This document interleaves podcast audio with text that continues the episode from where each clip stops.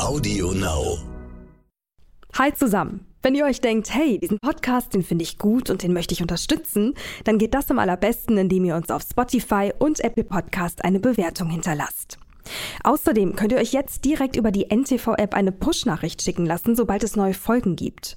Dazu einfach die NTV-App öffnen, oben rechts auf die drei Punkte klicken, dann über Info und Einstellungen auf das Feld Push-Nachrichten klicken und zuletzt über Podcasts, Wirtschaft, Welt und Weit auswählen. Dauert ungefähr 15 Sekunden und ihr seid direkt mit dabei. Und jetzt geht's los mit der neuen Folge. Saudi-Arabien ist Deutschlands wichtigster Absatzmarkt im arabischen Raum. Wir exportieren in das Land vor allem Maschinen, Fahrzeuge und Fahrzeugteile. Das Königreich ist der größte Erdölexporteur der Welt und verursacht damit zwangsläufig jede Menge Treibhausgas. Das soll sich in Zukunft aber ändern. Bis 2060 will Saudi-Arabien komplett klimaneutral sein. Passend dazu baut das Land gerade eine CO2-neutrale Megastadt. Und die soll 170 Kilometer lang, nur 200 Meter breit und dafür 500 Meter hoch sein. Bereits 2030 sollen hier anderthalb Millionen Menschen ihre Heimat finden.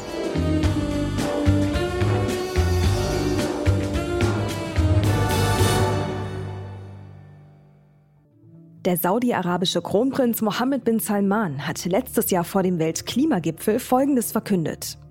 Saudi-Arabien zieht mit im weltweiten Kampf gegen den Klimawandel und hat dafür auch konkrete Maßnahmen in petto. 450 Millionen Bäume sollen in dem Wüstenstaat gepflanzt werden und noch dazu möchte Saudi-Arabien bis 2030 die Hälfte seiner Energie aus erneuerbaren Quellen gewinnen. Über diese Nachricht freuen sich einerseits natürlich die Klimaschützer dieser Welt, andererseits aber auch Investoren. Die nämlich drohten dem Königreich teilweise schon damit, ihre Investments anderenfalls zu stoppen. Daran hat der Kronprinz sicher kein Interesse und investiert deshalb viele Milliarden Rial in die Umsetzung dieser Idee. Und die große Vision von Mohammed bin Salman geht sogar noch viel weiter. Hören Sie am besten mal selbst. Saudi-Arabien hat äußerst ambitionierte Pläne. Eine ganze Stadt soll es werden, die nur aus einem Gebäude besteht und das ist dann 170 Kilometer lang. The Line verläuft durch die Wüste, durch Gebirge und führt bis ins Meer. In dem Kolossalprojekt sollen neun Millionen Menschen leben können. Die Wände ragen 500 Meter in die Höhe, die Stadt ist 200 Meter breit. Wohnparks, Schwimmbäder, selbst Stadien finden sich zwischen den Außenwänden. The Line hat eine eigene Biosphäre, kommt ohne Autos und Straßen aus und es soll die erste Stadt des Planeten ohne CO2-Emissionen werden. Das Projekt The Line ist übrigens Teil der Megacity Neom, die Saudi-Arabien errichten will. Und es soll die erste Stadt der Welt ohne CO2-Emissionen werden. Das hört sich in der Tat erstmal ziemlich revolutionär an und außerdem auch nach einer echten Chance für die deutsche Wirtschaft. Denn diese Stadt, die muss ja nun erst einmal gebaut werden. Und da wollen wir mal nicht vergessen, dass Deutschland für Saudi-Arabien einer der wichtigsten Lieferanten ist. Zum Beispiel dann, wenn es um Baumaschinen geht. Außerdem ist Deutschland auch beim Thema Energieversorgung ein guter Partner. ThyssenKrupp zum Beispiel beteiligt sich in Neom bereits jetzt am Bau der größten Wasserstofffabrik der Welt. Die Meinungen von Experten zu diesem Projekt, die reichen von bis. Manche bezeichnen The Line als die Zukunft von Saudi-Arabien. Andere wiederum sagen, das Projekt sei größenwahnsinnig und nichts als heiße Luft. Der Journalist Jamal Khashoggi sagte dem arabischen Sender Al Jazeera damals sogar, das Projekt könne ganz Saudi-Arabien in den finanziellen Ruin stürzen. Khashoggi wurde im saudischen Generalkonsulat in Istanbul vor vier Jahren ermordet und dafür verantwortlich gemacht wird bis heute Kronprinz bin Salman. Über diese und weitere Menschenrechtsverletzungen soll Kanzler Scholz bei seinem jüngsten Besuch im Königreich, das war Ende September, auch diskutiert haben. Ganz genau sagt Olaf Scholz, nichts ist unbesprochen geblieben. Was das konkret heißt, weiß niemand so recht. Klar ist aber, Deutschland ist an einer Intensivierung der wirtschaftlichen Beziehungen zu Saudi-Arabien interessiert. In erster Linie natürlich, um für uns neue Energiequellen zu erschließen. Wie relevant und wie wichtig Saudi-Arabien wirklich als Wirtschaftspartner für Deutschland ist, das möchte ich heute einerseits mit Sebastian Sohns diskutieren. Herr Sohns ist ein deutscher Nahostforscher mit kritisch differenziertem Blick, insbesondere auf Neom.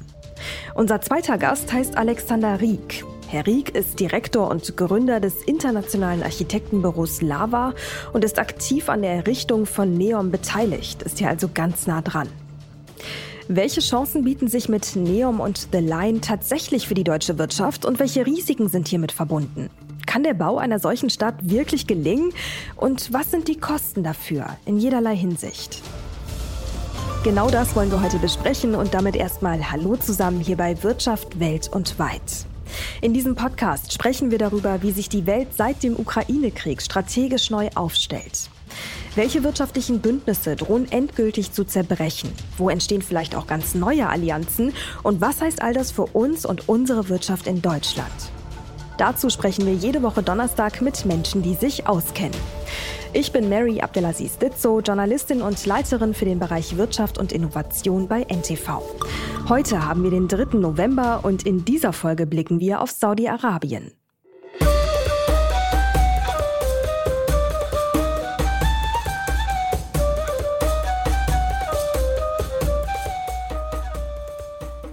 Der Wüstenstaat Saudi-Arabien erstreckt sich über einen Großteil der arabischen Halbinsel.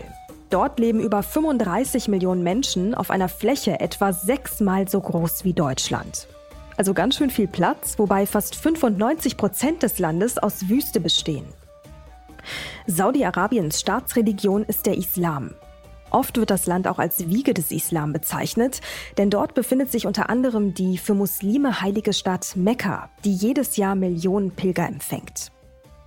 Politisch betrachtet ist Saudi-Arabien eine absolute Monarchie. Das heißt unter anderem, der König des Landes ist auch gleichzeitig das Staatsoberhaupt. Reich geworden sind die Saudis bekanntlich durch Öl. Und die Öleinnahmen sind bis heute die wichtigste Geldquelle des Landes.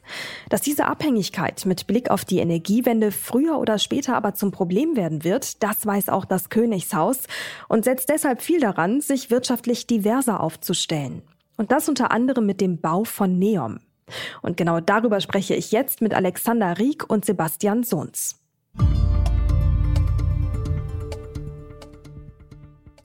Herr Rieck, Herr Sohns, schön, dass Sie heute unsere Gäste sind. Herzlich willkommen. Schönen guten Tag. Vielen Dank. Herr Rieck, bei Ihnen würde mich tatsächlich als allererstes interessieren, weil Sie ja auch an der Errichtung von Neom in gewisser Form beteiligt sind. Wie bewerten Sie das Ganze? Also wie bewerten Sie es vor allem, wenn Menschen hier sagen, das mit Neom und das mit The Line, das sei eigentlich nichts als größenwahnsinniger Schwachsinn? Man muss äh, konstatieren, dass diese Projekte natürlich sehr ambitioniert sind. Das ist absolut richtig. Ähm, gleichwohl ähm, ist, sind sie ein Fokuspunkt unserer Zukunft äh, in ganz vielen Themen. Und es gibt sehr wenige äh, Stadtbauentwicklungen, die so ultimativ das Thema zukünftige Lebensweise in einer digitalen Gesellschaft, Verkehr und Energie äh, zusammenbinden, wie in Neon momentan. Und ähm, es ist wie eine Apollo-Mission, kann man sagen, wo wirklich äh, wahnsinnig viele Energien, auch geistige Energien und Expertise zusammengezogen werden, um dieses Projekt möglich zu machen. Mhm. Energie ist ein gutes Stichwort. Da kommen wir später definitiv auch nochmal drauf zu sprechen. Herr Sohns, jetzt würde mich natürlich bei Ihnen auch einmal interessieren, wie bewerten Sie Neom und natürlich innerhalb von Neom das Projekt The Line? Neom ist in der Tat äh, der Inbegriff der, der Ambitionen, die der Kronprinz Mohammed bin Salman in Saudi-Arabien hat. Es geht ihm darum, auch ein politisches Signal zu setzen. Es geht nicht nur darum, die Wirtschaft in Saudi-Arabien zu diversifizieren, obwohl das natürlich ein ganz klares Ziel ist. Es geht auch darum, der Welt und der eigenen Bevölkerung zu zeigen, wozu man in Saudi-Arabien in der Lage ist und sich von einem alten konservativen Image zu verabschieden. Saudi-Arabien war immer so das Land, das ähm, ja rückwärtsgewandt wahrgenommen wurde, in dem der Konservatismus eine große Rolle spielte, die Religion und all das möchte MBS in gewisser Art und Weise auch verändern und neu framen, um damit auch seine Herrschaft auf solide Füße zu stellen. Mhm. Herr Rieck, was würden Sie denn sagen? Sie sind ja äh, zumindest passiv oder in weiter gefasster Form daran beteiligt. Ist Saudi-Arabien in der Lage, diese Stadt zu bauen? Also momentan gibt es gar keinen Zweifel daran. Hier in Deutschland schon, das tatsächlich. so viele, ja, ähm, ja, man muss sagen, dass wir unsere Meinung für ganz schön überbewerten weltweit betrachtet. Mhm. Ähm, dort sind wahnsinnig viele Kräfte äh, vor Ort, die aktuell schon an diesen Projekten arbeiten. Können Sie diese Kräfte einmal beschreiben? Ja, das geht davon von äh, Planungsteams, die vor Ort sind, und da reden wir jetzt nicht von ein paar, sondern von Hunderten oder Tausenden Menschen. Äh, wir reden von äh, Maschinen, die dort äh, vor Ort sind, äh, Bagger, äh, Planierrauben, alles, was es so braucht. Ähm, da ist wahnsinnig viel unterwegs und man fängt auch erst an. Also der Aufbau findet statt. Ich kann momentan überhaupt nicht erkennen, wo dort irgendwo eine Verlangsamung stattfinden soll. Hm. Wie würden Sie denn, Herr Sohns, ähm, das Projekt, ich habe das gerade schon so ein bisschen rausgehört, würde es aber gerne nochmal konkret von Ihnen hören, bewerten? Ähm, wie wichtig ist es für Saudi-Arabien, für den Wandel, den Sie auch eben beschrieben haben? Also ist es wirklich das Maß der Dinge? Das hat zwei Ebenen. Auf der einen Seite ist es tatsächlich ein Signal an die Welt und dadurch ist es extrem wichtig für Mohammed bin Salman und für Saudi-Arabien, dass es erfolgreich ist.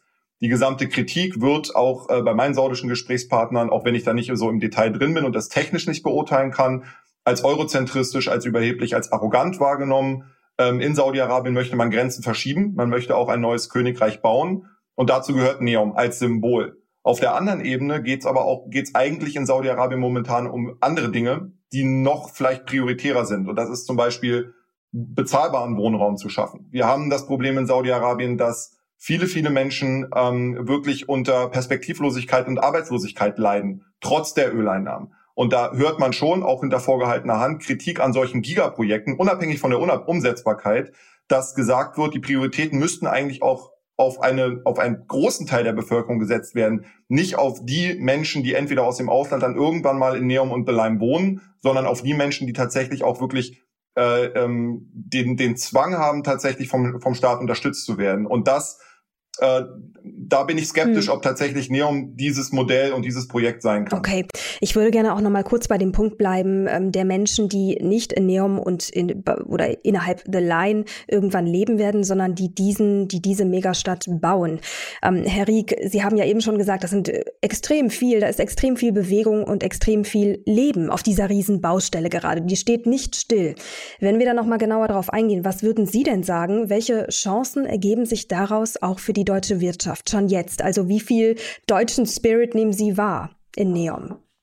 Also man muss sagen, dass im, im deutschen äh, Baugewerbe oder das deutsche Baugewerbe international tatsächlich eigentlich äh, nicht mehr wirklich vorhanden ist oder nicht mehr konkurrenzfähig ist. Ähm, wir haben noch einige Ingenieure, äh, die sehr, sehr, sehr gut sind und aus Deutschland kommen. Ähm, wir haben sicherlich noch einige Zuliefer, und Zulieferindustrien. Wir haben einige technische Ausrüstungsunternehmen, das heißt mal Siemens, Bosch etc. Die sind alle schon äh, eingebunden mhm. vor Ort. Aber so die klassischen großen Bauunternehmen, ähm, da sind wir einfach weltweit abgeschrieben. Da findet, äh, das findet ohne uns statt und damit halt auch in Neum ohne uns Deutschen. Was interessant wird, sind äh, die anderen Aufgaben, die nachher bei Neum äh, zustande kommen. Das heißt eine Ansiedlung von Industrie und dann ganz besonders, und das glaube ich, könnte unsere Zielsetzung sein, bei dem Thema nachhaltige Prozesse. Das heißt, äh, es geht darum, um eine Lifecycle-Ökonomie aufzubauen und es geht auch um das Thema nachhaltige Energien im ganz großen Stil. Und da, glaube ich, äh, können wir wieder punkten. Und auch natürlich bei den anderen Themen wie Mobilitätsprozesse etc. Vielleicht darf ich da ganz kurz äh, noch was ergänzen bzw. einhaken. Die Perspektive für die internationale Wirtschaft, ob deutsche Unternehmen oder andere, ist mit Sicherheit bei diesen Projekten sehr attraktiv. Gerade in der Planungsphase auch die Expertise einzubringen. Darauf ist Saudi-Arabien dringend angewiesen. Die Frage, die sich, glaube ich, stellt, äh, wie nachhaltig ist am Ende das Projekt und wie sehr nutzt es dann auch der saudischen Bevölkerung, ist, wo und in welchen Bereichen können wie viele Saudis dann auch beschäftigt werden. Saudi-Arabien ist im Gegensatz zu Ländern wie Katar oder den Emiraten darauf angewiesen, Arbeitsplätze für saudische Staatsangehörige zu schaffen. Wir haben nach wie vor eine sehr hohe Jugendarbeitslosigkeit von etwa 25 Prozent. Diese Menschen brauchen Arbeit und ähm, das wird die große Frage sein, ob sie tatsächlich bei den Spitzenjobs ähm, die Möglichkeit haben zu konkurrieren mit den Experten aus dem Ausland und bei der Errichtung, bei den reinen Infrastrukturmaßnahmen ist es meines Erachtens relativ unwahrscheinlich, dass am Ende dann tatsächlich auch Saudis diese Tätigkeiten durchführen, sondern dass man dann eher auch auf ähm, Niedriglohnkräfte aus, aus Asien oder aus Afrika setzt, wie eben zum Beispiel auch bei den BM-Baustellen jetzt in Katar, ähm, also dass diese Frage, glaube ich, auch von der saudischen Regierung noch mehr und konkreter beantwortet werden muss, inwieweit man hier saudisieren kann. Ja, verstehe, was Sie meinen. Tatsächlich ähm, zielte meine Frage eben auch eher darauf ab, wie es mit den Exporten ausschaut. Ich meine, Saudi-Arabien ist Deutschlands wichtigster Absatzmarkt im arabischen Raum. Wir exportieren unglaublich viele Maschinen dorthin, Fahrzeuge, Fahrzeugteile.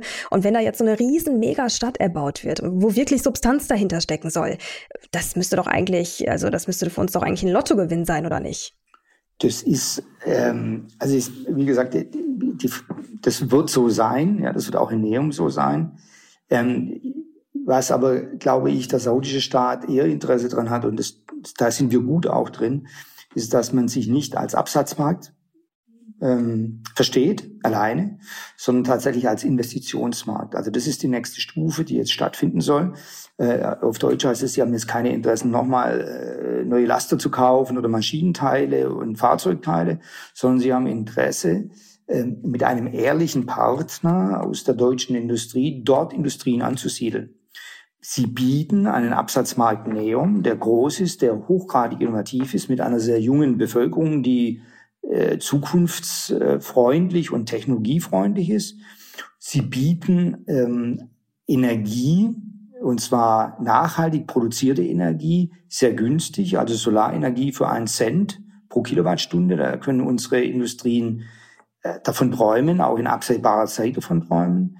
Ähm, sie bieten einen Free Zone, sie bieten mit Neom einen, einen, einen sehr guten Ausgangspunkt, logistisch betrachtet, an, an, an einer ganz nahen Einfahrtsstraße zum äh, Suezkanal und damit mhm. auch sehr schnell im Mittelmeer. Also viel schneller als irgendwie in, in China oder sonstig im, im Fernosten.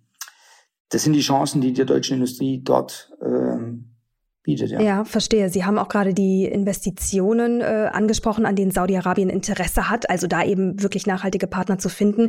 Vielleicht können wir das auch nochmal konkretisieren, auch Herr Sohns mit Ihrem äh, Blick auf die Dinge. Also, weil Sie haben auch gerade genickt eben. Äh, wo ist da ganz konkret und mal in die Tiefe gehend das große Potenzial für die deutsche Wirtschaft? das große Potenzial für die deutsche Wirtschaft sind tatsächlich die Ambitionen und ist die Vision, die äh, der saudische Kronprinz und Saudi-Arabien hat. Also die Vision 2030 ist ja die Blaupause für all das, was in Saudi-Arabien passieren soll. Und im Gegensatz zu gesättigten Märkten in der Region oder fast gesättigten Märkten, wie zum Beispiel die kleineren Golfstaaten, ist in Saudi-Arabien ähm, einfach noch nicht so viel passiert. Ähm, ich bin zwar niemand, der sich in der, der, äh, ich bin kein Unternehmer, aber wie oft ich in den letzten zehn Jahren, seit ich in der Region unterwegs bin, gehört habe, dass wir Deutsche, dass dort deutsche Investitionen ähm, willkommen sind und dass man sich viel mehr erwartet davon, dass Deutschland auch investiert und nicht nur Handel treibt. Das ist tatsächlich keine neue Idee. Und wenn Neom eine Möglichkeit bietet, das zu tun, wird am Ende des Tages davon ja auch die saudische Bevölkerung profitieren. Äh, die Frage ist tatsächlich nur, wird das auch alles so umgesetzt, wie das angekündigt wird? Und äh, das bin nicht ich, der das sagt, sondern auch viele, die in Saudi-Arabien ein wenig skeptisch sind,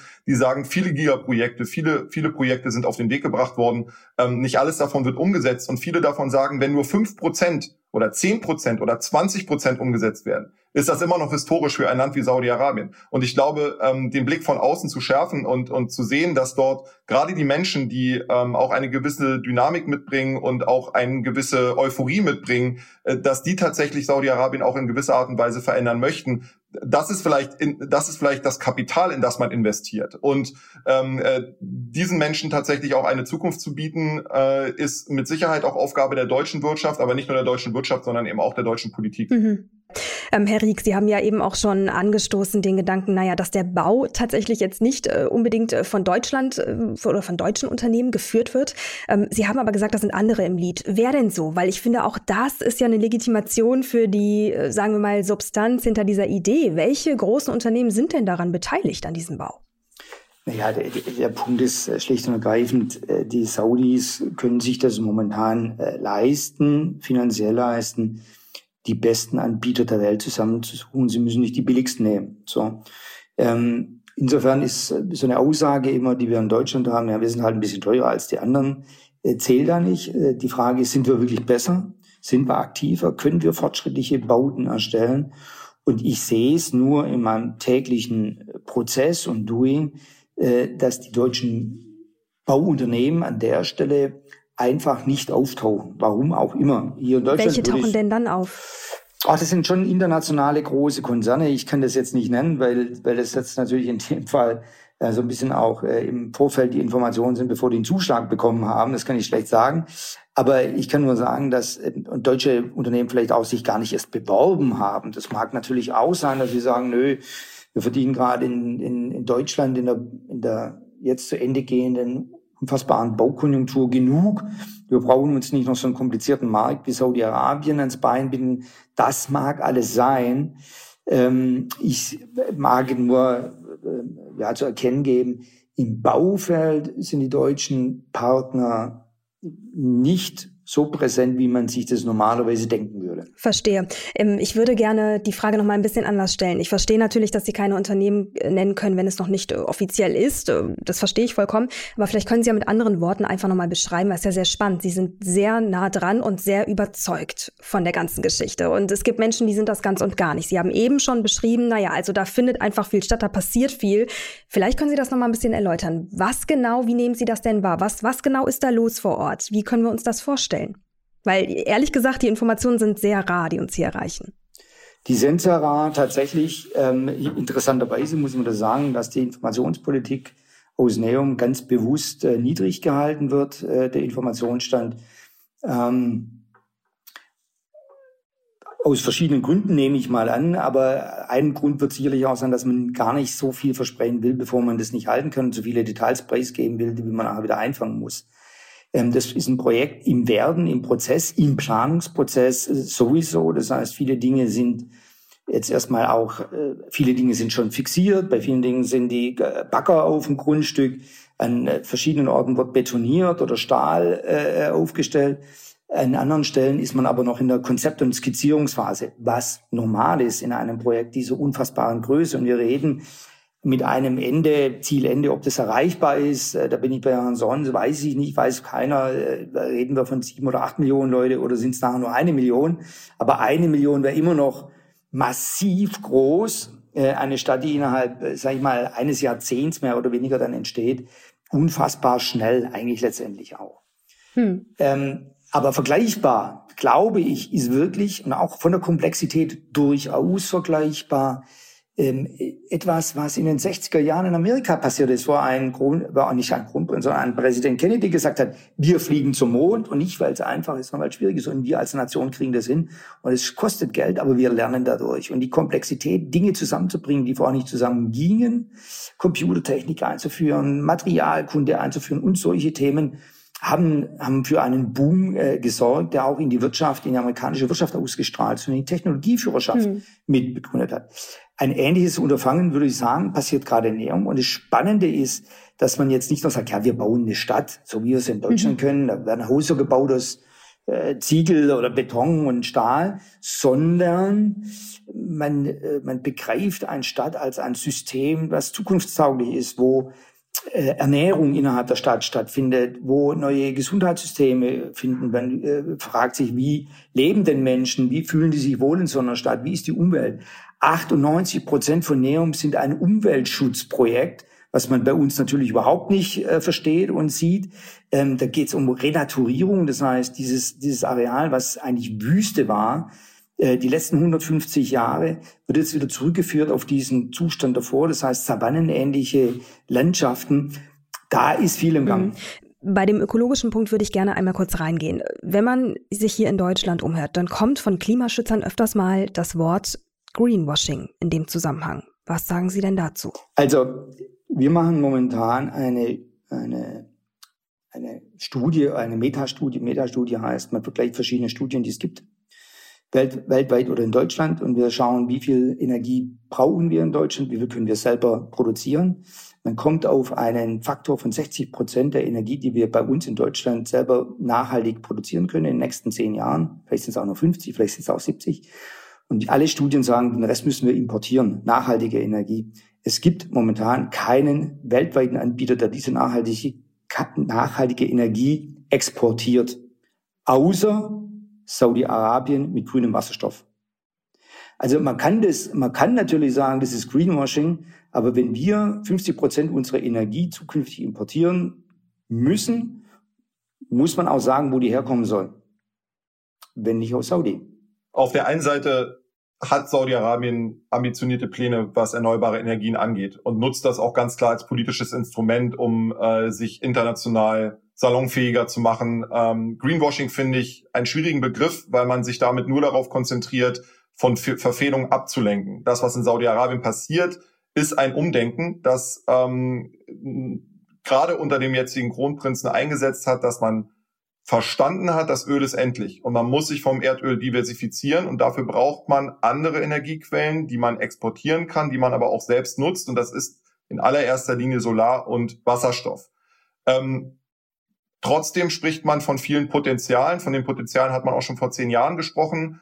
Und ähm, wie sich das dann in fünf, sechs, sieben Jahren darstellt, ob tatsächlich Saudi-Arabien eine solche Führungsrolle einnehmen kann und das auch politisch möchte, das ist eine andere Frage. Ich glaube, wir werden beides sehen. Wir werden auf der einen Seite sehen, dass Saudi-Arabien sehr wohl versucht, als Green Champion international äh, Geschäfte zu machen und auch nachhaltig und langfristig eine Rolle zu übernehmen, die ihnen äh, vielleicht auch wirklich einen großen Marktvorteil gibt. Auf der anderen Seite wird Öl und werden konservative und fossile Ressourcen wei weiter eine Rolle spielen. Ähm, äh, und das darf man nicht voneinander trennen. Das tut auch keiner in Saudi-Arabien. In Saudi-Arabien spricht niemand davon, dass man jetzt von heute auf morgen alles auf Solarenergie umstellt, sondern das Öl gehört zum Lebenselixier Saudi-Arabiens dazu, gerade in der jetzigen Zeit. Damit macht man Politik und mit diesen Einnahmen ähm, finanziert man ja auch ganz viele Investitionen, nicht nur in Neum, sondern auch in ganz vielen anderen Projekten. Äh, ohne, ohne die Einnahmen aus dem Ölgeschäft hätte der Public Investment Fund nicht diese Mittel, die er momentan hat. Ähm, und dementsprechend muss man das, glaube ich, immer differenzieren.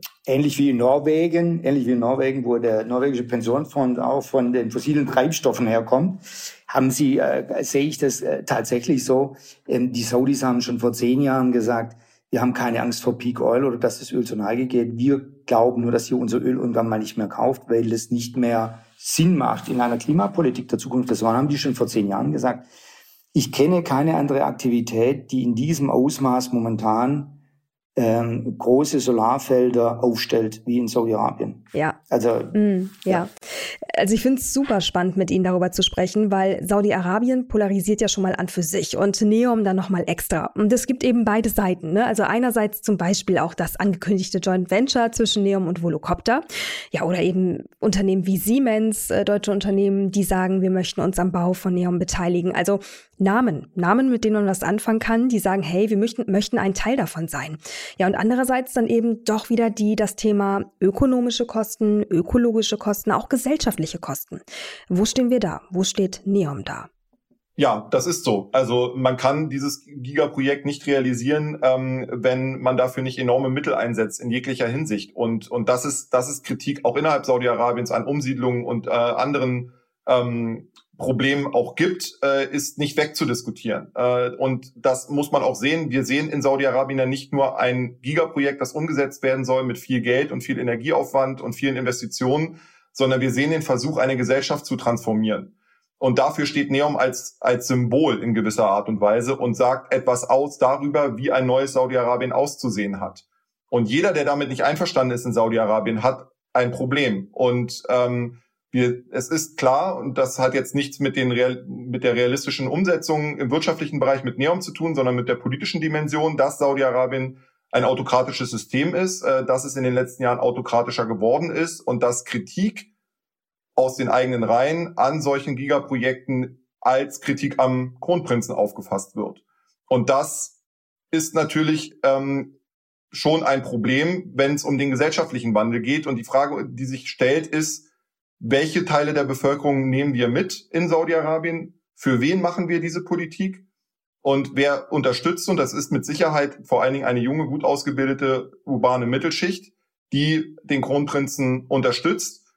Aber wer das nicht tut, ist A nicht sichtbar. Das heißt, wir wissen nicht, wie groß die Kritik ist und B wird relativ schnell auch dann unter Druck gesetzt. Und ähm, Neom ist nicht das einzige Gigaprojekt, was wir sehen. Wenn wir uns zum Beispiel anschauen, was in Jeddah derzeit passiert, seit, äh, seit mehreren Monaten, wie dort eben ganze Stadtteile auch ähm, zerstört werden, um ein neues, um ein neues Jeddah aufzubauen, um äh, wie Menschen teilweise darunter leiden, keine hm. Kompensationszahlung zu bekommen, sich nicht beschweren können, äh, umgesiedelt werden, äh, aus ihrer Heimat entwurzelt werden, dann ist das ein Problem, das auch in Saudi-Arabien äh, kritisiert wird. Und äh, das ist mit Sicherheit auch, ja, manche mögen sagen, vielleicht auch der Preis von Modernisierung Aber diese Frage muss man sich gerade im gesellschaftlichen Kontext in Saudi-Arabien schon stellen. Ja, Herr Rieck, Sie werden ja wahrscheinlich auch des Öfteren mit dieser Frage zu kämpfen haben in irgendeiner Form. Oder vielleicht können Sie noch mal aus Ihrer Sicht schildern, wie nehmen Sie das Thema Umsiedlung und im Größeren auch Menschenrechte wahr, auch mit Blick auf Veränderungen? Sie sind ja öfters mal in Saudi-Arabien. Wie nehmen Sie das wahr? Hat sich da wirklich was getan? Ist da wirklich was passiert oder ist es mehr Schein als Sein? Also es hat sich auf jeden Fall wahnsinnig viel getan. Äh, und alle, die ich kenne, die regelmäßig äh, und seit einer längeren Zeit auch in Saudi-Arabien sind, ich sage jetzt mal in der, letzte, in der letzten Dekade, haben eine absolut positive Veränderung in den letzten fünf, vier, drei, zwei Jahren festgestellt, äh, die früher undenkbar waren. Und da kann man sagen, na klar, dass die jetzt Musik hören, das ist so ein bisschen Augenwischerei. Aber ich stelle das tatsächlich auch fest äh, im Gespräch mit jungen Saudis, Mag sein, dass das eine Mittelschicht ist, die vielleicht auch ganz gut ausgebildet ist, aber auch mit einem Taxifahrer, der in Saudi in Saudi selber ist, nicht wie in Dubai woanders herkommt, ja, die unglaublich stolz auch auf ihr Land sind, ja, und auf die Möglichkeiten, die, die sich diesem Land bietet. Mag sein, dass es nicht jeder ist und mag sein, dass wir die Leute nicht kennen, die da dagegen sind. Da gebe ich dem Herrn sonst total recht. Das weiß ich auch nicht. Es gibt sowas wie offene Demonstrationen, habe ich noch nie äh, gesehen. Ich rede aber mit ganz vielen und äh, es gibt schon einen Nationalstolz der Saudis, ähm, wie es in vielen anderen Ländern ja auch gibt. Es ist ja auch nichts Falsches dran und die sind schon auch auf ihre Projekte stolz. Ich, würde ich würd da gerne ergänzen, weil ähm, ich bin da gar nicht grundsätzlich anderer Meinung, sondern die, die gesellschaftliche Transformation, die Saudi-Arabien durchläuft, ist historisch und die ist fundamental, die lässt sich auch nicht zurückdrehen. Und die hat nichts damit zu tun, ähm, ob von oben nach unten alles durchgeregelt wird. Sie wird, natürlich wird eine gewisse Identitätspolitik auch vorgegeben. Wir sehen äh, von Mohammed bin Salman, ähm, dass Symbole auch tatsächlich sehr stark genutzt werden, Nationalfeiertag, ähm, dass äh, die Lehrpläne umgeändert werden, dass viel mehr auch äh, nationale Geschichte von Saudi-Arabien jetzt gelehrt wird, weniger Religion. Das ist ja auch ein Trend, den wir in Saudi-Arabien sehen. Ähm, die Geschlechterpolitik, die die Befähigung von, von saudischen Frauen auf dem Arbeitsmarkt ist mit Sicherheit äh, sehr bemerkenswert, was die was den regionalen Vergleich angeht. Da tut sich sehr, sehr viel. Da ist auch sehr viel wirtschaftliches Kapital da. Ähm, und äh, Mohammed bin Salman hat ja nicht umsonst Entscheidungen getroffen, wie die Aufhebung des Fahrverbots für Frauen. Zum einen, weil er weiß, dass er damit natürlich auch äh, eine große, große Gruppe der Menschen, mehr als die Hälfte der Bevölkerung ist weiblich in Saudi-Arabien, hinter sich bringt oder einen großen Teil davon. Auf der anderen Seite äh, wird es im Ausland gut gesehen, aber nicht zuletzt, und das ist eigentlich der wichtigste Grund, lag ja bislang wirtschaftliches Kapital in Form von sehr gut ausgebildeten Frauen schlichtweg brach in Saudi-Arabien. Und ähm, weil sie nicht mobil waren, weil sie nicht von A nach B kommen konnten. Das ist mittlerweile anders. Und dementsprechend äh, sehen wir tatsächlich auch eine echte äh, Befähigung äh, von, von Frauen in der Wirtschaft, mhm. die Saudi-Arabien mit Sicherheit nach vorne bringen wird. Nur, es betrifft eben nicht alle. Ähm, und es gibt Gruppen, die vielleicht auch am Ende hinten, hinten runterfallen. Und das sieht man einfach nicht mehr so viel, wie das vielleicht hm. vor Mohammed bin Salman der Fall war. Besonders also spannend an der Stelle, ganz kurz, besonders spannend an der Stelle ist ja auch, also wir, Sie beschreiben gerade eine Öffnung, eine Öffnung, die wir auch in den Medien verfolgen können. Da tut sich was und trotzdem ist es ja so, dass, ähm, wenn ich mich richtig informiert habe, in Neom andere Gesetze herrschen sollen. Also da geht man nochmal eine Stufe weiter, da ist man nochmal lockerer. Warum und wie genau soll das aussehen? Herr Rieck, haben Sie da Informationen? Nee, man kennt die Gesetze noch nicht und es ist auch noch keine Free Zone. Also es wird eine werden. Ähm, das ist auch klar, wenn man internationale Konzerne ansiedeln will oder Institutionen ansiedeln will, wie zum Beispiel äh, universitäre äh, MIT, Fraunhofer, Forschungseinrichtungen, alles ist ja geplant, würde es nur gehen, indem das andere Gesetz, eine andere Basis des Gesetzes gibt. Momentan ist die Basis immer noch äh, die Scharia klassischerweise und damit hat man logischerweise ein Problem. Die kann man auch nicht einschätzen, das Rechtssystem nicht einschätzen. Das wird sich ändern. Inwiefern und wann genau wird sich, denke ich, in den nächsten wenigen Wochen zeigen. Und dann wird es auch ein anderes, eine andere äh, äh Situation geben. Aber nur zum Verständnis momentan. Neum ist momentan eher ein Riesenareal, so groß wie Belgien, aber man kann hinfahren, da gibt's um Belgien Neon quasi keinen Zaun, man kann hinfahren, aber man sieht dort nichts. Auf die Baustellen kommt man tatsächlich nicht. Und in die, in die Areale, wo die, wo die, ähm, wo die Neon-Verwaltung sitzt und wo die Ingenieure und Architekten und die Planer sitzen, äh, und die Forscher sitzen und sowas, dann braucht man natürlich äh, einen Ausweis. Das sind, das sind ganz normale, äh, sagen wir mal, gegatete äh, Areale, wie sie bei uns aber in Deutschland aus sind. Bei Fraunhofer kommt so eine Ausweis mhm. auch nicht rein, bei Siemens auch nicht. So ist es dort auch. Mhm. Ähm, also das heißt, einfach so mal hinzufahren und sich das anzugucken, ist tatsächlich nicht möglich. Und das ist sicherlich ein Grund, dass zwar viele über Neon reden, aber nur ganz wenig dort waren und, und einen eigenen Eindruck haben könnten. Jeden, den ich kenne, der dort war wiederum, der war beeindruckt und hat gesagt, oh, das kann ich mir überhaupt nicht vorstellen, dass so etwas passiert und möglich ist. Ähm, ist außerhalb meiner, meines, meiner, meiner, meiner Vorstellung bisher gewesen. Ähm, deshalb nehme ich das auch nicht so ernst, wenn Leute äh, sich darüber äh, unterhalten, äh, über Dinge, die sie nicht kennen das ist müßig. Nachvollziehbar und trotzdem, genau deswegen hatte ich ja Ihnen auch die Frage gestellt und ich bin auch innerlich immer noch so ein bisschen auf der Suche nach Beweisen, nach der Substanz hinter diesen Riesenplänen. Ja, also vielleicht haben Sie noch irgendwas, was Sie auspacken können, Sie beide, das mich überzeugt davon, dass diese Megacity wirklich gebaut wird. Weil genauso wie Sie sagen, äh, im Moment ist es ja auch viel leeres Areal. Da steckt zwar ganz viel Vision dahinter, aber wie viel Substanz? Kommen Sie mit und gucken Sie sich an. Gerne. Es ist ganz einfach. Also es ist tatsächlich einfach. Ähm, dort das anzuschauen, ist man überzeugt. Alles andere ist müßig. Ähm, ich sage jetzt mal, einem Blinden von Farben zu erzählen, ist genauso müßig und dann die Beweise zu führen, geht nicht. Man muss die Dinge wirklich wahrnehmen und selber sehen. Das ist schwer zu fassen, das ist klar, vor allem wenn man da auch immer mit einem gehörigen, vielleicht uns deutschen Zugehörigen Skepsis solche Dinge verfolgt. Ähm, sagt, oh, das kann ja alles gar nicht wahr sein. Ähm, ich finde es interessant und äh, ich gebe dem Herrn sonst total recht. Selbst wenn nachher nur ein Zehntel gebaut werden würde, ja, wäre das enorm. Und momentan ist es aber so, dass wir äh, zumindest unseren Teil, wo wir dran sind, davon ausgehen, dass der allergrößte Teil auch so realisiert wird bis 2029. Vielleicht hierzu auch noch ein Satz. Aus politischer Sichtweise geht es gar nicht so stark darum, was am Ende wirklich da steht und was nicht. Aus wirtschaftlicher Sichtweise ja, aber aus politischer Sichtweise geht es darum, jungen Menschen, die sich jahrzehntelang in Saudi-Arabien nicht als Teil der Elite gefühlt haben, ausgeschlossen wurden. Man muss sich nur anschauen, wie alt die jeweiligen Könige waren in den letzten Jahrzehnten. Dieses Land ist von greisen alten Männern regiert worden und das ändert sich jetzt und das nehmen viele Menschen in Saudi-Arabien als sehr, sehr positiv wahr auf einer gesellschaftlichen Ebene. Und diese, das muss man tatsächlich auch mal wahrnehmen. Da geht es nicht nur darum, ob man nach Neom fährt, sondern wenn man mal eine gewisse Zeit in Saudi-Arabien war oder wenn man die Zeit vor 2015 mit der Zeit jetzt vergleicht, was in meinem Fall glücklicherweise möglich ist, weil ich lange in diesem Land immer wieder unterwegs bin, dann merkt man, dass da ein gewisses Durchatmen ein Luftholen da ist. Ähm, bei vielen jungen Menschen, die jetzt Hoffnung haben, dass sich ihr Leben und ihre Mitbeteiligung im wirtschaftlichen Leben, im gesellschaftlichen Leben verändert und verbessert. Und ich glaube, diese Euphorie ist das eigentliche, was Neon bewirken soll. Es soll ein Zugpferd sein, um die Macht des Herrschers zu legitimieren und zu konsolidieren. Dahinter steckt ganz klar politisches Kalkül, die Gesellschaft zu einen und auch quasi eine Goldgräberstimmung in der Welt zu erzeugen, dass eben internationale ähm, Unternehmen gerne nach Saudi-Arabien kommen, um von diesem Spirit zu profitieren. Und das ist, glaube ich, das Entscheidende. Und das ist Teil der saudischen Identitätspolitik. Und da geht es ganz klar auch darum, äh, Machtpolitik zu betreiben. Ja, genau. Und äh, es geht natürlich auch darum, sich internationale Partnerschaften zu erhalten, wenn nicht sogar aufzubauen. Sie haben eben ja selber schon gesagt, ähm, Saudi-Arabien sitzt auf unfassbar viel Öl. Ähm, darüber würde ich auch gerne noch kurz mit Ihnen sprechen. Das ist ja sehr interessant.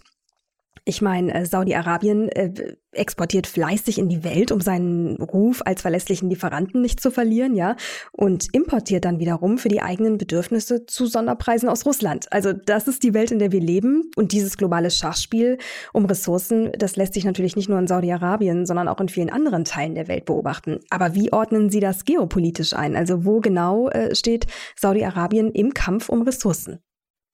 Saudi-Arabien versucht, für sich selbst zu stehen und ich glaube, das ist das, was Saudi-Arabien in den letzten Jahrzehnten nicht so getan hat. Saudi-Arabien verfolgt einen extrem selbstbewussten Kurs derzeit, gerade auf dem Ölmarkt. Wir sehen momentan enorme politische Verwerfungen zwischen den USA und Saudi-Arabien, nachdem Saudi-Arabien entschieden hat, eben auch die Ölproduktion zu drosseln in der OPEC Plus, um den Preis nach oben zu treiben. Genau das, was Joe Biden mit seinem Besuch in Riyadh eben nicht, in Jeddah eben nicht erreichen wollte, ist jetzt passiert. Und das führt zu einer größer werdenden Kluft zwischen den Partnern, langjährigen Partnern Saudi-Arabien und den USA. Die Saudis sind der Ansicht, dass erstens ist man der Ansicht, dass man äh, von den USA in den letzten Jahren tatsächlich politisch in vielerlei Hinsicht enttäuscht wurde. Keinerlei oder zu wenig Unterstützung, was den Jemenkrieg angeht, zu wenig ähm, die, der, der Abschluss des Atomabkommens mit, Atomabkommens mit Iran war da so ein Thema und, und Joe Bidens ähm, antisaudische Rhetorik im, äh, im, im Wahlkampf spielt dann da noch mit rein. Das ist das eine. Auf der anderen Seite sieht Saudi-Arabien, dass man ähm, mit Russland in der OPEC Plus in den letzten Jahren gut zusammenarbeitet, dass das eine strategische Partnerschaft, was das Ölgeschäft angeht und dass man schlichtweg sich nicht abhängig machen möchte von Forderungen des Westens, die jetzt sagen, ihr müsst aufgrund des Angriffskriegs gegen die Ukraine unsere Sichtweise übernehmen. Als ich in Saudi-Arabien war, wurde gesagt, ihr habt uns mit Iran im Stich gelassen, jetzt habt ihr euren eigenen Krieg mit Russland, warum sollen wir euch jetzt zur Hilfe kommen, wenn ihr uns eigentlich die letzten Jahre nicht geholfen habt? Das kann und das muss man kritisieren. Das ist auch natürlich ist das Egoismus. Aber aus, ähm, aus saudischer Perspektive ist das strategisch sinnvoll, weil man sich damit alle Kanäle offen hält und weil man am Ende weiß, man mhm. ist wichtig genug, man sieht sich auch als wichtig genug, auch durch solche Projekte wie Neom, dass die Amerikaner oder die Deutschen oder die Franzosen am Ende auch nicht daran vorbeikommen, mit Saudi-Arabien in anderen Bereichen zusammenzuarbeiten. Naja, der, der, der Hintergrund ist, ähm, Neom hat natürlich diese Bedeutung und wird diese Bedeutung haben, nicht jetzt unbedingt, weil es ein großes Städtebauprojekt ist, sondern weil es so sehr stark die Zukunftsaspekte mit behandelt und weil es ein Energieprojekt ist. Und ähm, hätten wir vor 15 Jahren unsere Solarenergie nicht platt gemacht, sondern hätten äh, die großflächig in Europa, in Südeuropa, in äh, Spanien, Portugal, Süditalien investiert und riesige Anlagen aufgebaut, wären wir heute nicht davon abhängig. Das haben wir uns selber zuzuschreiben. Ähm, ich denke, ähm, wir haben versucht, die ganzen Jahre mit klein, klein äh, und kleinen Schritten und hier mal ein bisschen und da mal ein bisschen zurechtzukommen. Ähm, wir sind verstehen uns Weltmeister des Sparens. Äh, Im Städtebau äh, geht es natürlich auch um Effizienzgewinne. Man versucht zehn Prozent nochmal rauszuholen und zehn Prozent da. Aber wir werden das mit diesem kleinteiligen Spargedanken, so richtig der momentan auch ist, muss man sagen, ja, es ist nicht falsch, aber es ist nicht das Allheilmittel. Damit äh, schaffe ich keine Zukunft und ich komme auch nicht auf Null CO2. Wenn wir von vornherein eine Stadt planen und sagen Null CO2 äh, und das schon am Anfang einpreisen in die Lifecycle Costs und in die Energieproduktion, dann haben wir eine andere Ausgangsposition und da braucht man ähm, äh, jemand anders dafür, sage ich jetzt mal. Ich, ich, finde unsere Prozesse, die wir haben, nicht falsch, nicht und da bitte auch nicht falsch verstehen und unsere Mitbestimmung, die wir haben, ist auch richtig. Aber in vielen Fällen sind wir vielleicht auch doch überreguliert, um irgendwas ordentlich auf die Straße zu bringen und vor allem in einer Geschwindigkeit auf die Straße zu bringen. Und in Saudi-Arabien ja. wird's gemacht. Ja, ähm, Sie sagen überreguliert. Ich würde an einer Stelle sogar einen Schritt zurückgehen ähm, und das nochmal in Frage stellen. Thema Rüstungsexporte. Ich meine, Saudi-Arabien äh, zählt ja nach Recherchen, mal jetzt anderes Thema eingeschlagen, aber sehr spannend. Ähm, Saudi-Arabien zählt nach Recherchen des Friedensforschungsinstituts SIPRI zu den fünf größten Rüstungsimporteuren weltweit. Deutschland wiederum zu den fünf größten Exporteuren. So, äh, eigentlich sind die Waffengeschäfte ja tabu, aber vor einigen Wochen hat die Ampel Regierung dann doch nochmal umgelenkt und jetzt mittlerweile Waffen im Wert von 36 Millionen Euro nach Saudi-Arabien geliefert. Was steckt dahinter? Das habe ich mich auch gefragt. Ähm, die Antwort aus der Bundesregierung ist relativ einfach und sie ist in gewisser Art und Weise nachvollziehbar. Es geht hier nicht darum, Waffen an Saudi-Arabien liefern zu wollen. Es geht darum, dass der Druck von europäischen Partnern bei diesen Verbundprojekten im Tornado und beim Eurofighter größer geworden ist, um jetzt Verpflichtungen zu erfüllen. Verträge mit den Saudis liegen seit Jahren brach, nachdem die vorherige Koalition auch beschlossen hatte, dass Saudi-Arabien ähm, als aktiv im Jemenkrieg beteiligter Akteur keine Rüstungslieferungen mehr bekommen soll. Ähm, und diese, diese, dieser Passus ist auch im aktuellen Koalitionsvertrag ja noch vorhanden. Ähm, es ist deswegen, zumindest so sieht es die Bundesregierung, ein Signal an die europäischen Partner, und was ich gehört habe, wurde auch gesagt, es hätte noch viel, viel schlimmer kommen können, in Anführungszeichen. Das heißt, äh, die 36 Millionen sind jetzt ja im, im Vergleich jetzt nicht so wahnsinnig viel. Das heißt, da gab es auch noch die Ansprüche tatsächlich umfangreicher zu liefern. Nichtsdestotrotz halte ich das für ein problematisches Signal. Man muss mit einem Land wie Saudi-Arabien politisch und wirtschaftlich zusammenarbeiten, gar keine Frage. Und wir haben heute schon über viele, viele Sektoren gesprochen, wo das möglich ist. Aber in diesen Bereichen muss, glaube ich, erstmal Nachhaltigkeit hergestellt werden und muss auch eine strategische Konzeption seitens Deutschlands äh, existieren, wie man mit einem problematischen Partner wie Saudi-Arabien umgeht, das in Deutschland auch zu Recht sehr kritisch diskutiert wird. Und da dann anzufangen, indem man Waffen liefert, vielleicht auch mit der Hoffnung, dass man in gewisser Art und Weise Einfluss auf saudische Entscheidungen nehmen kann, halte ich tatsächlich für eine Fehlkalkulation, ähm, weil wir sehen, und ich habe es gerade auch geschildert, dass Saudi-Arabien sehr selbstbewusst agiert und dementsprechend ähm, unabhängig sein möchte. Und das, deswegen halte ich nach wie vor Waffenlieferungen tatsächlich für kritisch, gerade an ein Land wie Saudi-Arabien, das im Jemenkrieg nach wie vor aktiv ist und würde dafür plädieren, ähm, eher in anderen Bereichen, wie zum Beispiel grünen Wasserstoff oder zum Beispiel auch äh, in der Entwicklungspolitik oder dem Migrationsmanagement stärker mit Saudi-Arabien zusammenzuarbeiten. Okay, und ehrlicherweise, es wäre jetzt schon zu kurz gefasst zu sagen, ähm, wir sind am Ende unserer Zeit, weil wir haben sie längst, längst überschritten. Es war allerdings so spannend, dass ich auch nicht unterbrechen wollte. Ähm, eine kurze Frage, nur mit einer ganz kurzen äh, Antwort bitte von Ihnen beiden. Was glauben Sie, wann, nicht in welcher Form und wie viel Prozent, wann wird Neom fertiggestellt? Ein Teil von Neom, nämlich das äh, Wintersportgebiet in, in Tro Trojena, ähm, muss bis 2029 fertiggestellt sein, weil dann finden dort die asiatischen Winterspiele statt. Und da bin ich gespannt, ob das passiert. Und äh, das wäre mit Sicherheit ein wesentlicher Schritt auch ähm, zu sehen, inwieweit lässt sich was in welcher Zeit realisieren. Herr Rieck. Bald und nie. Also das ist aber jetzt nicht wirklich konkret. Das ist wie wenn man sagen würde, wann ist Paris fertig, wann naja. ist London fertig, der Grundstock wann ist Berlin der Stadt. fertig.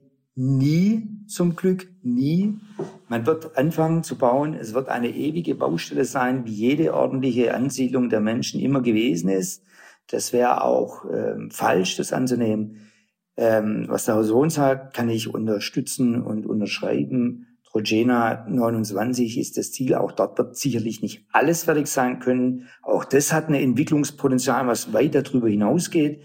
Aber man kann hinter diesen Zielen nicht zurück.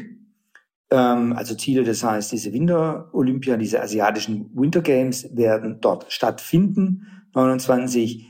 Ähm, Saudi-Arabien wird alles tun, dass das stattfindet. Ähm, ich denke, das ist gesetzt. Und so der Plan. Ähm, damit sind die Ziele klar. Okay, das fand ich ja sehr realistisch. Super. Und damit danke ich Ihnen beiden ganz herzlich für das lange, aber sehr spannende Gespräch zu Saudi-Arabien. Besten Dank für Ihre Zeit. Sehr gerne. Dankeschön. Das war für heute die wirtschaftliche Sicht auf Saudi-Arabien und Deutschland. Und jetzt folgt wie gewohnt der Blick auf die Finanzwelt und dafür gebe ich ab an unser Telebörsenteam.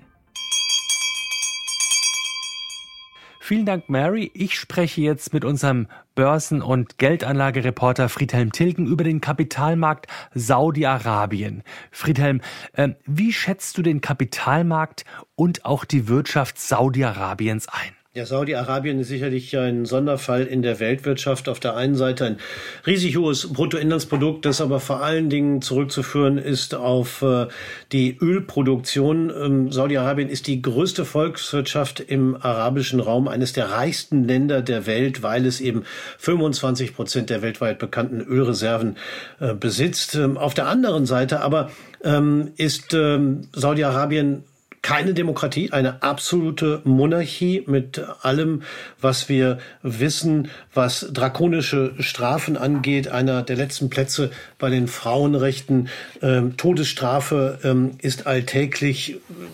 Das heißt also, hier klaffen die Ansprüche und der Reichtum weit auseinander.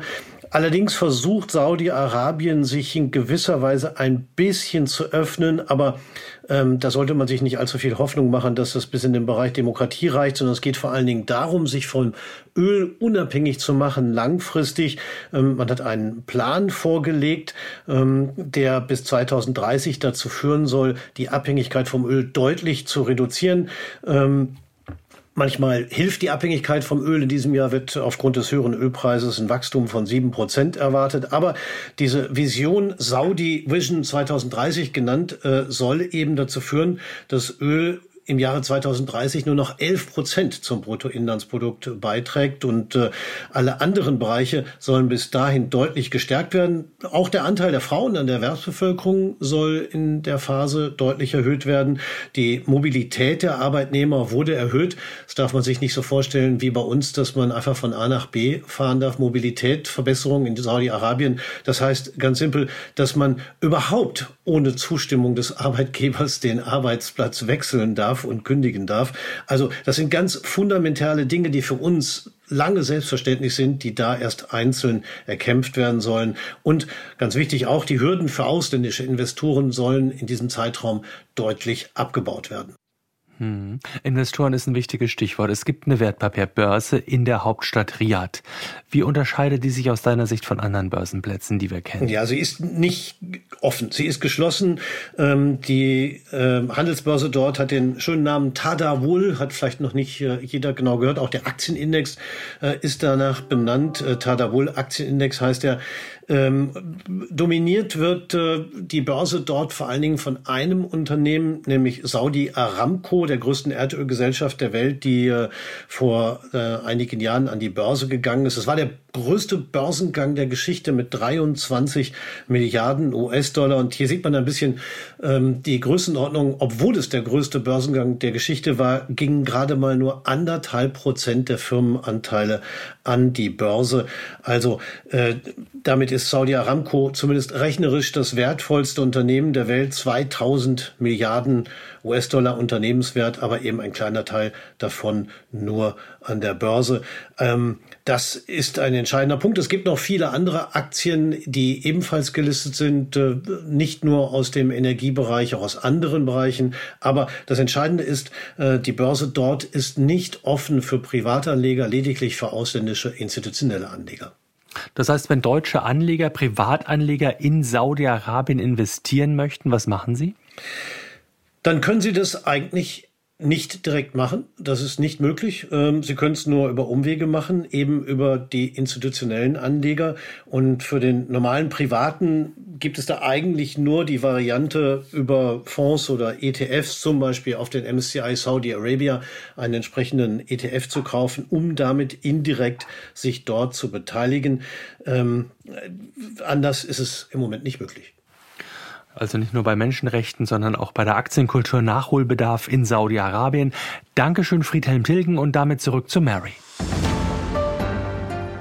Liebes Team, besten Dank für eure Infos. Und wenn Sie, liebe Hörer, mehr von unserem Telebörsenteam hören, vor allem aber sehen wollen, dann schalten Sie unbedingt mal den Fernseher ein und schauen Sie bei uns vorbei. Auf NTV informieren die Kolleginnen und Kollegen des Telebörsenteams Sie jeden Tag über alles Wichtige von der Börse, über News aus der Finanzwelt und das Neueste aus der Wirtschaft. Redakteure dieses Podcasts sind Andrea Sellmann, das NTV Telebörsenteam und ich, Mary Abdelaziz Ditzo. Und produziert wird dieses Format von Wake One aus dem Team der Audio Alliance. Und zum Schluss noch unser kleiner obligatorischer Hinweis. Dieser Podcast ist keine Anlageberatung. Vor dem Kauf von Aktien, Anleihen oder anderen Geldanlagen sollten Sie sich unbedingt noch anderweitig informieren. An dieser Stelle aber erstmal besten Dank fürs Zuhören, bleiben Sie uns treu und machen Sie es gut. Bis zum nächsten Mal.